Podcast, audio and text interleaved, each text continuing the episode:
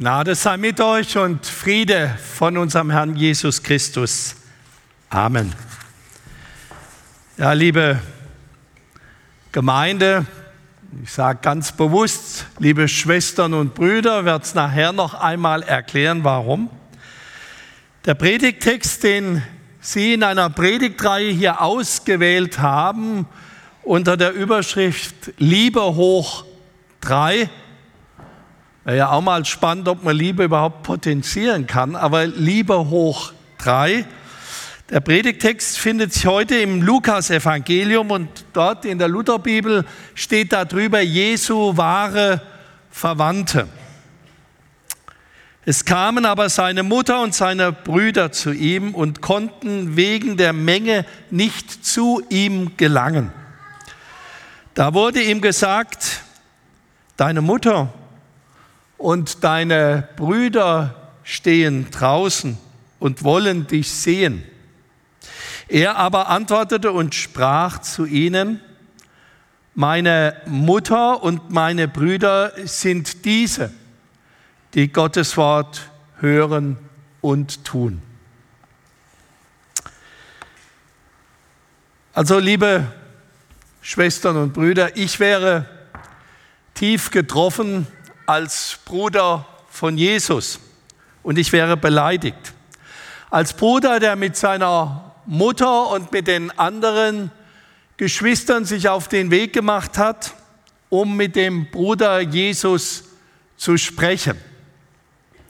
Da steht die Menge um ihn, man kann sich das richtig vorstellen, vielleicht wie bei einem großen Konzert. Die Menge drängt heran, lässt keinen durchkommen wie ein Popstar, drückt sich um ihn herum. Und wenn es damals, damals schon die technischen Möglichkeiten gegeben hätte, stelle ich mir vor, dass hunderte von Handys hochgehalten worden wären, um ihn zu fotografieren. Und über Selfies wollen wir hier gar nicht reden miteinander. Da steht die große Menge und macht schlichtweg dicht kein Durchkommen. Immerhin die Mutter, die Brüder und in einem im Matthäusevangelium steht sogar die Schwestern, da wird also die ganze Familie beschrieben.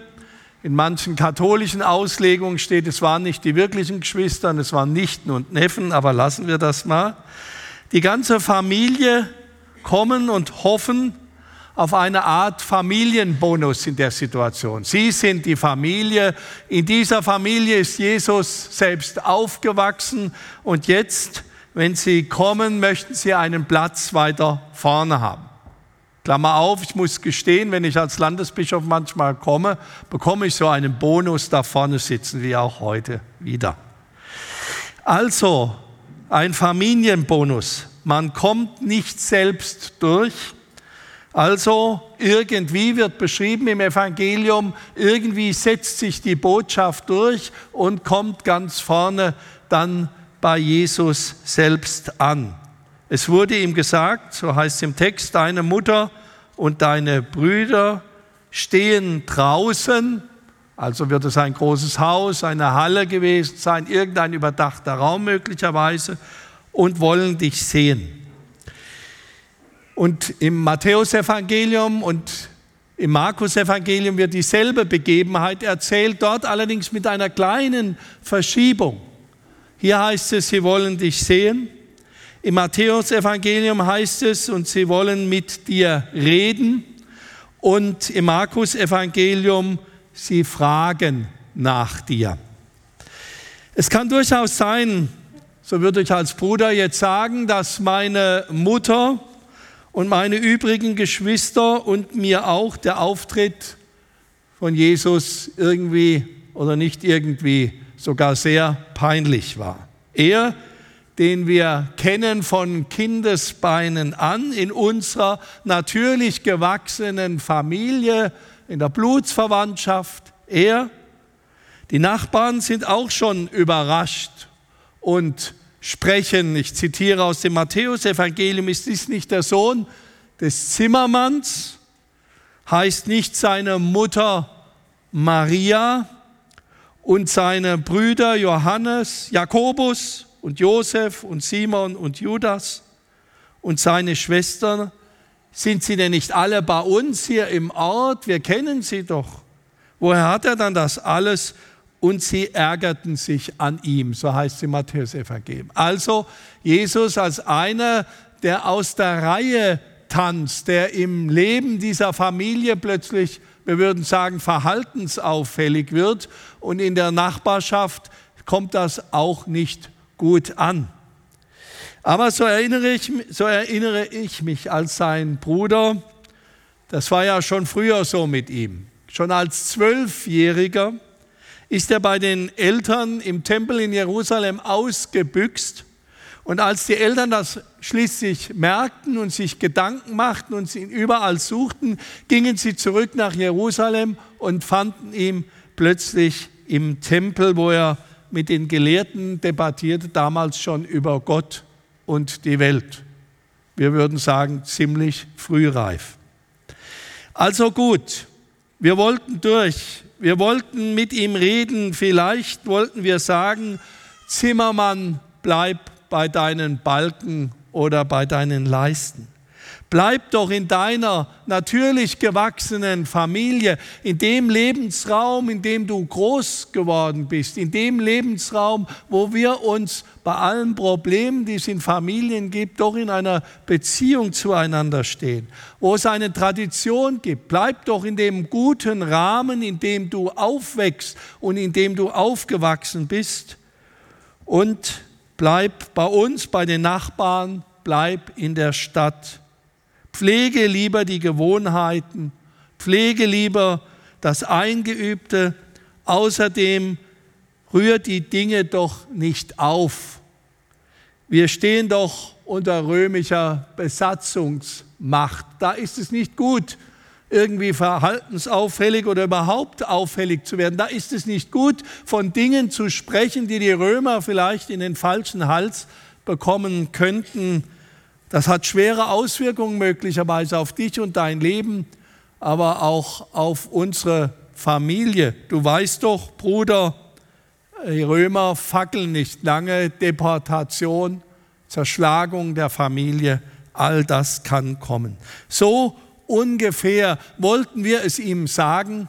Wir wollten nur durchkommen, um ihm zu sagen, das ist schwierig, was du machst. Wir sind deine Familie. Wir wollen dir doch Rat geben. Wir wollen dich in unsere Arme nehmen. Komm zurück. Die Enttäuschung, ja, die Enttäuschung ist für uns groß, riesengroß, denn der Familienbonus, den wir erwartet haben, dass wir wenigstens durchkommen, wenigstens privilegiert vorne stehen dürfen und mit ihm reden, das wendet sich gleichsam in einem einzigen Satz, den Jesus hier nennt, fast ins Gegenteil hinein. Denn Jesus relativiert die natürlichen Lebens- und Familienverhältnisse. Das tut erst mal weh, das spüren wir auch. Wir hängen an der Familie. Wir sagen, Weihnachten ist ein Familienfest. Ich komme nachher noch einmal darauf. Jesus relativiert die natürlichen Lebens- und Familienverhältnisse. Er schafft sie nicht ab, aber er relativiert sie. Und relativieren heißt, er stellt sie in eine neue Beziehung hinein, in einen neuen Kontext, in einen neuen Zusammenhang, der noch größer ist als der, der der Familie. Er stuft nichts herab, sondern er stellt das in ein neues Licht. Er stellt in sein Licht. Er stellt es hinein in die Verkündigung des Reiches Gottes, dass alle unsere Prioritäten, all das, was wir in unserem natürlichen Leben als besonders wahrnehmen, stellt er in einen neuen großen Horizont hinein, der unsere Lebensdinge, an die wir vielleicht so hängen, doch relativiert, in eine neue Beziehung zu ihm stellt, in die Barmherzigkeit und die Liebe Gottes nämlich. Man könnte sagen, the gospel first, das Evangelium zuerst und danach richten sich die anderen Dinge auf. Er sagt relativ hart im ersten Moment für uns, für die Familien. Meine Mutter und Brüder sind diese, die Gottes Wort hören und tun. Damit stellt er ja unsere Lebensbeziehung, ja unseren ganzen Lebenshorizont in ein neues Licht. Das in ein Licht, das, was unser Leben neu ordnen soll und unser Leben neu orientieren will. Wir meinen ja oft in unserer Gesellschaft heute, auch viele vielleicht von uns selbst immer wieder, wir könnten uns selbst erleuchten. Wir könnten unser eigenes Leben und unsere Einsichten selbst produzieren und bauen. Wir könnten auch unsere Familien, unsere Lebensziele und das Zusammenleben in unserer Gesellschaft gleichsam, ich sage es nochmal, unser Leben selbst produzieren wie ein Werkstück und gestalten nach unseren natürlichen Grundsätzen, die wir dann auch noch selbst erschaffen haben. Jesus weist nicht nur seine Familie, letztlich weist er uns alle zurecht, auch heute. Er sagt, wir, ihr, wir leben von Voraussetzungen, die wir selbst nicht schaffen können. Gott ist es, der im Evangelium uns ein Licht aufsteckt. Wir haben hier drei Lichter am Weg zum Weihnachtsfest, wo wir viele Lichter anzünden. Natürlich hat das noch andere Gründe. Aber wenn wir daran denken, dass Gott es ist, der uns diese Lichter aufsteckt und dass diese Lichter unser Leben in ein neues, ganzes Licht und in eine neue Perspektive tauchen wollen. Gottes Liebe öffnet unsere natürlichen, hergebrachten, familiären Wurzeln und stellt sie in seinen neuen, weiten Raum. Wir müssen unsere Wurzeln nicht aufgeben.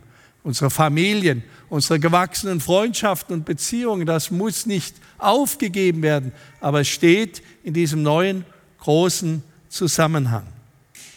Wenn ich bei den vielen Festgottesdiensten in der Landeskirche, ich habe vorher beim Interview wo ich die Fragen aber nicht wusste, das sage ich schon, beim Interview gesagt, wenn ich bei den vielen Festgottesdiensten in der Landeskirche stehe oder bei den Christen in Afrika und Asien, wo ich predigen durfte, dann sage ich wie heute zu Beginn dieser Predigt, liebe Gemeinde, liebe Schwestern und liebe Brüder. Das mag für manche in unseren Gemeinden irgendwie gewohnt und traditionell klingen, weil man es oft so sagt oder immer so sagt. Ich weiß nicht, wie Tobi Werner hier die Predigten beginnt. Ob er Schwestern und Brüder auch sagt, soll er mir nachher mal erklären. Es mag vielleicht traditionell klingen, deswegen sagt mir ein Witzmann, das sagen wir nicht so, wir machen das anders. Aber dieser Satz, liebe Schwestern und Brüder, hat ja seinen tieferen Sinn. Da steht nämlich eben dieser Ruf Jesu, der heute im Lukasevangelium erzählt wird.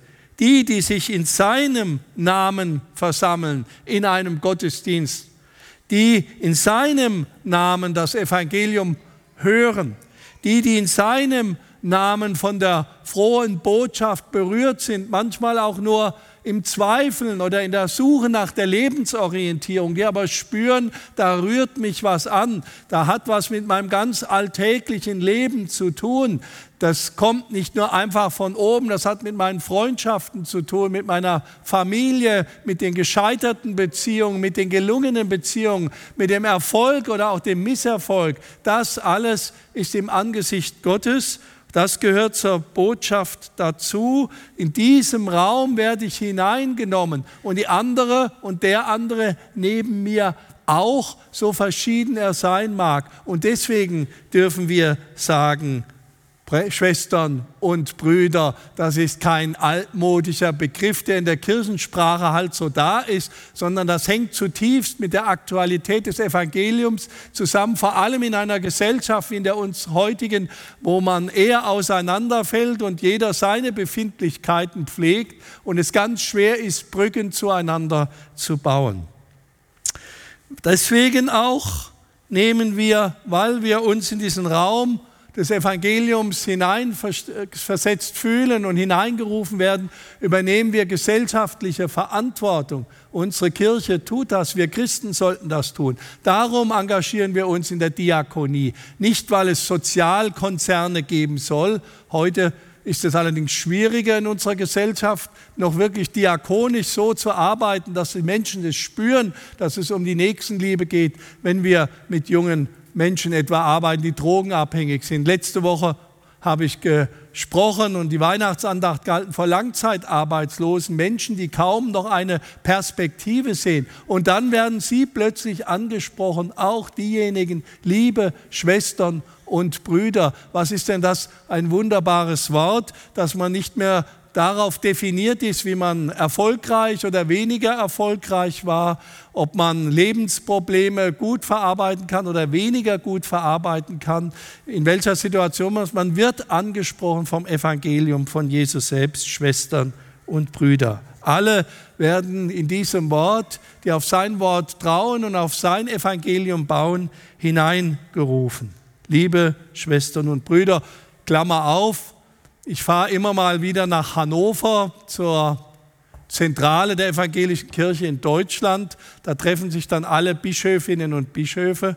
Und dort ist es anders als in Württemberg ähm, noch üblich, dass man sich mit Bruder anspricht. Also der Ratsvorsitzende Bedford Strom mit dem ich gut befreundet bin, der sagt dann aber, Bruder Juli hat sich gemeldet. Und dann meldet sich Bruder Juli oder sagt etwas. Es ist eine Tradition, die zurückgeht auf die Zeit der Nazi-Diktatur, wo sich Christen in ganz neuer Weise versucht haben, im Bekenntnis zusammenzustellen und als Brüder und Schwestern. Also, das sind zumindest sprachliche Zeichen und Erinnerungen, dass wir von Gott in eine neue Familie in eine neue Jüngerschaft hineingerufen werden. Dabei wissen wir, alle, die wir hier sind, ich hatte ja noch nicht die Gelegenheit, mit jedem von Ihnen zu sprechen, vielleicht beim Essen, dabei wissen wir, wie sehr verschieden wir sein können, verschiedene Gaben und Begabungen wir haben, verschiedene politische oder gesellschaftliche Ansichten, ja auch verschiedene Ansichten in der Frömmigkeit vielleicht oder in der Vielfalt und in den Lebensformen. Manche, ich habe es vorher gesagt, haben das mitverfolgt, wie schwierig das auch in einer Kirche ist, wenn plötzlich sehr fundamentale Unterschiede aufeinandertreten. Ehe, Segnung, Trauung, Lebensformen werden diskutiert in einer sich wandelnden Gesellschaft. Und die Frage ist, wo ist das Wort Gottes klar und eindeutig? Wo müssen wir es im Hinblick auf neue Lebenssituationen neu interpretieren? Was bedeutet das? Deswegen ist bei allem Widerstreit, bei allen Diskussionen, die wir in der Kirche haben, auch über Formen, Liturgien und anderes, so unendlich wichtig, dass wir das Einssein in Jesus Christus betonen und gleichzeitig von der versöhnten Verschiedenheit sprechen dürfen. Er ist unser Versöhner. Er ruft uns zu einer neuen Perspektive mit Gott auf. Er hält uns die Hände entgegen. Rechtfertigung der Gottlosen, so heißt es. Das ist jeder von uns. Wir kommen in einen neuen Lebensraum mit Gott. Das ist die Mitte, das ist das Zentrum. Und das ist mir so wichtig, dass wir von daher in die Gespräche gehen und uns miteinander vom Zentrum her dann auch in die Vielfalt unserer verschiedenen Fragestellungen hineinstellen. Familie Gottes. Ich ärgere mich auch, das muss ich hier sagen, darf hier sagen, ich kriege ja viel Post, E-Mails.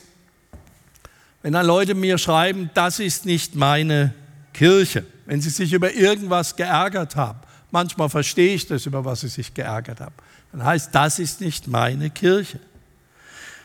Das Interessante ist, das schreiben mir von beiden Seiten die Leute, ja, immer gegenseitig, das ist nicht meine Kirche. Also ob Kirche ein Weltanschauungsverein der Menschen gleicher Meinung wäre oder eine Art Interessengemeinschaft im Sinne eines geistlichen ADAC. Kirche ist nicht meine Kirche. Sie ist auch nicht deine Kirche. Sie ist auch nicht unsere Kirche, auch wenn wir das manchmal so sagen in hohen Identifikation. Die Kirche ist Leib Christi. Die Kirche ist die Kirche Jesu Christi. Die Kirche ist seine Familie, zu der er ruft und wir uns nicht selbst ernennen und wir auch nicht andere ausschließen können, die in der einen oder anderen Frage anders denken. Kirche ist seine Familie. Sie ist die Gemeinschaft der gerechtfertigten Sünder, also von uns und neues Leben neue Perspektive, auch heute. Kirche ist diesem Sinn eine Gemeinschaft der von Christus gerufenen, und ich sage es nochmal, in versöhnter Verschiedenheit gleichgesinnt in Jesus Christus. Da sind wir gleichen Sinnes. Und zwar die Innovativen, die Traditionalisten, die jungen Familien mit ihren Kindern und die älteren Ehepaare in unserer Kirche, die Witwen, die Alleinstehenden, der Einzelgänger, die Gemeinschaftsmenschen, die Rock- und Popmusiker und die Bachakademie aber genauso, die Fans der Orgelmusik, die anderen, die von Gospelklängen und Gitarrensoli verzückt zu Boden sinken, die, die am Rande stehenden und die, die voll sich engagieren, dass etwa so eine Gemeinde hier aktiv sein kann. In Christus, in seiner Familie, in versöhnter Verschiedenheit in dieser Gesellschaft. So wie ich heute als Landesbischof hier bin, ich habe mir vorher sagen lassen, ist vielleicht ganz gut, wenn ich nicht im Talar dastehe. Ist etwas ungewohnt, aber ich tue es. Vor einigen Jahren hatte ich mit einem jungen Mann zu tun, liebe Schwestern, liebe Brüder, der ganz schwierige Erfahrungen gemacht hat, gerade mit diesem Text.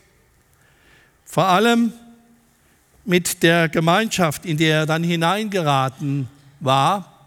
Es war, er war in die Fänge einer Sekte geraten, die sich selbst als Familie Gottes bezeichnete, die sich selbst als die wahre und vollendete Familie bezeichnete. Sie lebte aber nicht die offene, barmherzige Freiheit, die wir von Jesus Christus geschenkt bekommen, auch heute aufs Neue, die offenen Arme, die er uns zeigt, die er ausbreitet am Kreuz über uns alle, sondern sie bekamen Enge gezeigt, sie bekamen gnadenlose Regeln und sie bekamen Angst. Wenn ich vorher das Lied, was wir gesungen haben, da ist keine Furcht mehr. Da war Furcht in dieser Gemeinschaft, die meinte, die Beziehungen zur natürlichen Beziehung zu den Eltern und Geschwistern der Sektenmitglieder mussten abgebrochen werden, weil man gesagt hat, ja, wir sind allein die wahre Familie Gottes. Die natürliche Familie hat mit euch nichts mehr zu tun. Wenn die nicht gläubig werden und sich bekehren, dann habt ihr eure Beziehung zu den Freunden abzubrechen, eure Beziehung zu euren Eltern und zu den anderen Geschwistern. Die Beziehungen wurden abgeschottet zu denen, die da draußen sind. Statt Nächstenliebe, gnadenloser Rigorismus und statt barmherziger Freundlichkeit strenge Feindschaft. Die Familie Jesu, die seinem, die neue Familie Jesu, zu der wir alle heute gerufen werden, die seinem Evangelium nachfolgen will, schließt sich nicht ab, so wie diese Gemeinde hier sich nicht abschließt, sondern immer wieder neue einlädt, dass sie eine Wegstrecke mitgehen. Im Gegenteil, auch das haben wir vorher gesungen, habe ich gesehen, mache die Tore weit, die Türe auf, der König der Ehre möge bei euch einziehen, das singen wir dann in der Adventszeit und auf Weihnachten hin.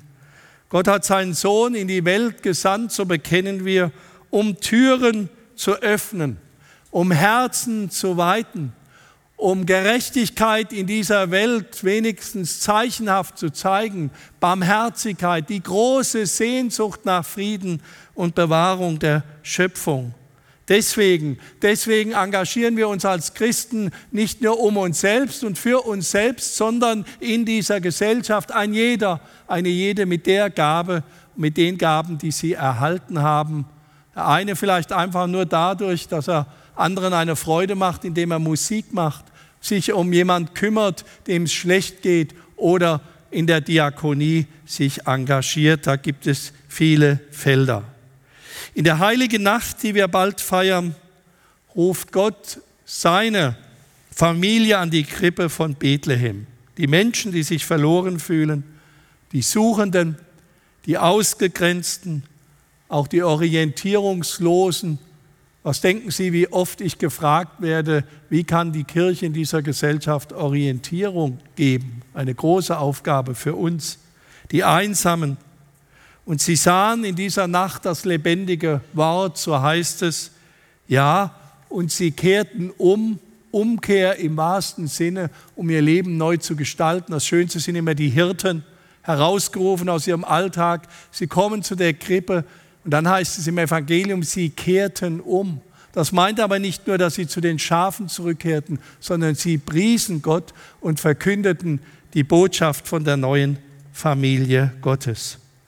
Liebe Schwestern und Brüder, liebe Familie hier im Jesus-Treff.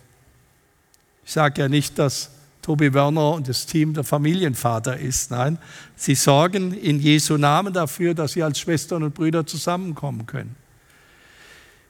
Meine Mutter und Brüder sind diese, die Gottes Wort hören und tun, so sagt es Jesus.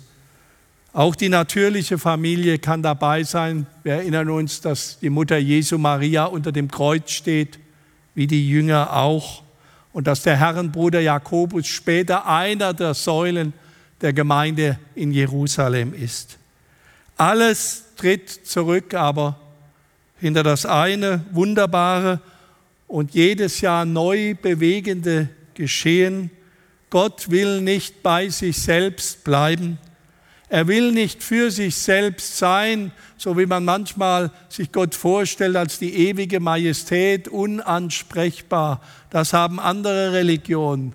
Nein, Gott will nicht allein in seiner Heiligkeit bleiben. Er macht sich auf den Weg. Der Schöpfer der Welt hat Sehnsucht nach jedem und jeder von uns, das muss man sich nochmal auf der Zunge zergehen lassen, nach dir und dir und dir und mir. Er hat Sehnsucht nach uns.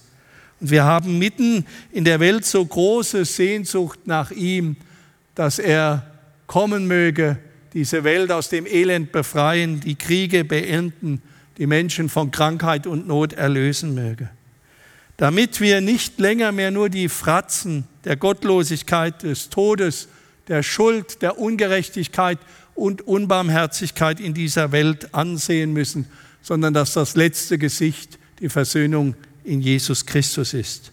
Sehnsucht trifft Sehnsucht, denn in der heiligen Nacht, auf die wir zugehen, sagen die Menschen zu Recht, und da bin ich wieder am Anfang, Weihnachten ist ein Familienfest. Wir aber wissen es heute besser. Wir denken dabei an die, zwar an die Kindheit und an unsere eigenen Familien und hoffentlich sind auch meine Kinder und meine Enkel an Weihnachten da. Ja, es ist ein Familienfest, aber es ist vor allem ein Familienfest der Kinder Gottes in dieser Welt, die durch Jesus Christus zu seiner neuen, großartigen Familie werden. Liebe hoch drei ich sagte noch einmal, ich habe etwas Schwierigkeiten, Liebe noch einmal zu potenzieren, aber Sie haben sich etwas dabei gedacht, vielleicht das. Es ist Gottes Liebe zu uns heute, die Liebe Gottes des Vaters und des Sohnes und des Heiligen Geistes. Liebe hoch drei. Welch ein Familiengeschenk am dritten Advent. Amen.